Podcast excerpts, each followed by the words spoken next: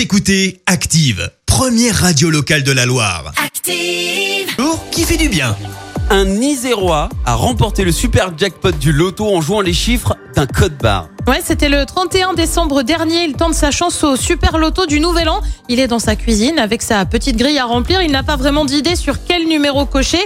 Il jette un regard autour de lui et son regard se porte sur un pot de sauce piquante. Et là, c'est le déclic. Il coche les numéros du code barre de la sauce piquante. Résultat, le soir même, il remporte le super jackpot, 13 millions d'euros. Il a eu les six bons numéros. Il faut savoir pimenter sa vie, a-t-il indiqué après sa victoire. Le regagnant souhaite rester anonyme. Il envisage des travaux dans sa maison et projette de voyager.